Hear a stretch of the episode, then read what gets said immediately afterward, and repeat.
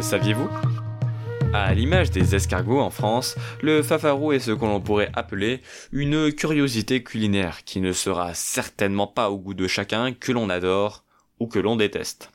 Sa préparation est cependant très simple. Remplissez un récipient d'eau salée et de crevettes d'eau douce, puis laissez macérer le tout pendant deux ou trois jours. Ce laps de temps écoulé, filtrez la préparation pour ne garder que le liquide. Enfin, laissez-y fermenter du thon frais découpé pendant minimum 3 heures et jusqu'à 8 heures en fonction de l'intensité du goût souhaité.